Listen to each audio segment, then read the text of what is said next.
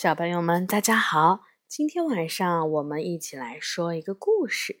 这个故事的名字呀，叫做《驴子图书馆》。这是一个哥伦比亚的真实故事。这本书呢，是北京联合出版公司出版的，美国的珍妮特·温特图文，由马小凤翻译。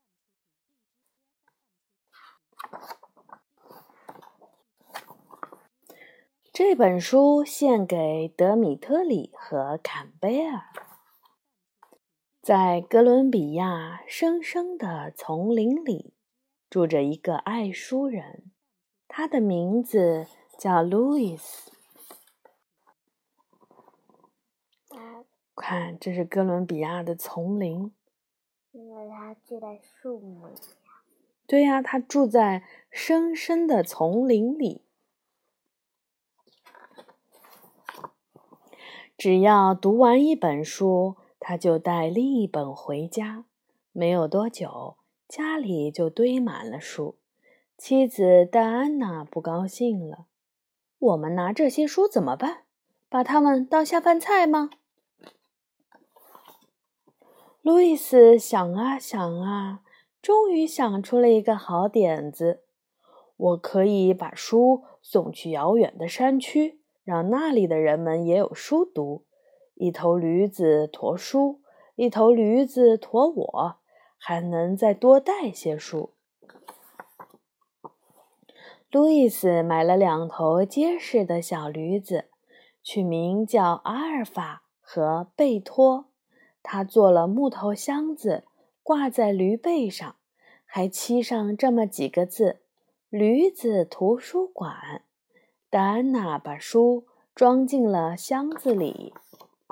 每个星期，路易斯和阿尔法贝托从家里出发，穿越乡村，前往偏远的山村。这个星期，他们要去阿尔托曼多村。热烘烘的太阳挂在天上，路易斯和驴子。停在了一条小溪旁，喝着清凉的溪水。他们休息够了，准备出发。贝托却不肯动了。路易斯又是拉又是拽，可是贝托还是一动不动。孩子们正等着我们呢。最后，驴子让步了，他们顺利趟过了小溪。深山里的小路越来越偏僻，鸟叫是唯一能听到的声音。突然，从阴暗的树影里窜出了一个强盗。“让我们过去吧。”路易斯说，“孩子们正等着呢。”强盗看着书，皱起了眉头。不过，他还是拿了一本，气冲冲地吼道：“下次我要钱！”把钱拿出来！驴子图书馆的队伍继续往前走。路易斯爬过了好几个山头，终于看到了阿尔托曼多村的房子。孩子们正跑过来迎接他。在孩子们借书之前，路易斯坚持要先讲一个故事。今天有一个小小的惊喜。说着，他从书后抽出了一叠小猪面具，戴上面具，我来讲一个猪的故事。哇，很久很久以前，三只小猪的故事，对不对？嗯，这个三只小猪的故事是什么样的嘞？三个兄弟，一个人盖的是稻草屋，对，一个人盖的是。应该是树屋，木头的木树枝做的。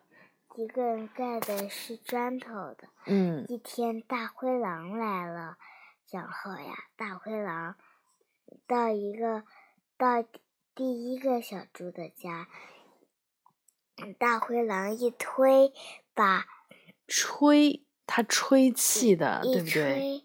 把这只小猪的家吹倒了。嗯。然后，这只小猪赶紧跑到了第二、第二、第二只小猪的家里，然后啊，他们这个大灰狼又来一吹，嗯，把把树树枝搭的房子也吹倒了，嗯，然后两只小猪要跑到最后一只小猪然后。这个家里是用什么做的呀？他的房子 又跑到了砖头小猪的家里。嗯，然后大灰狼心想：这可难不倒我。大灰狼一推，还是没推倒；一 吹，也没吹倒。大灰狼心想：哎，这屋子怎么我怎么搞也搞不倒啊？嗯，就是三只小猪的故事。嗯嗯，不错。大概是对的。好，故事讲完了，每个人都能借一本书。孩子们紧紧握着书，和路易斯说再见，然后走回家。路易斯、阿尔法和贝托往回走，在山区绕来绕去。他们穿越了草原，趟过了小溪，走进了落日的余晖里。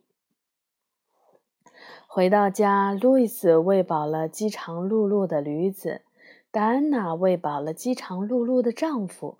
夜深了，可路易斯没有上床睡觉，而是拿起了书，继续读了起来。在遥远的山区，蜡烛和灯笼点起来了。在这个深夜里，孩子们也拿起了借来的书，读了起来。嗯，后面有一个简单的一个介绍，是说这个书，呃，驴子图书馆呢是根据路易斯·索利亚洛的真实故事改编的。他是住在哥伦比亚北部的一个偏远的小镇，嗯，他是热心的读者，也是一位学校的老师，所以呢，他觉得拥有呃阅读拥有改变人心的力量。所以他把自己的藏书分享给偏远的山村的孩子和大人。从两千年开始，路易斯就带着两头驴子送书到山村。最初只有他自己的七十几本藏书，后来增加到了四千八百多本，大多也是来自捐赠。因为路易斯的驴子图书馆，世界的一个小角落。变得更丰富了。对的，有一些小朋友的绘本呢会很多，然后随着年龄的增长，有一些绘本就可以送给一些年龄更小的小朋友，送给他们来读。好的，小朋友们晚安。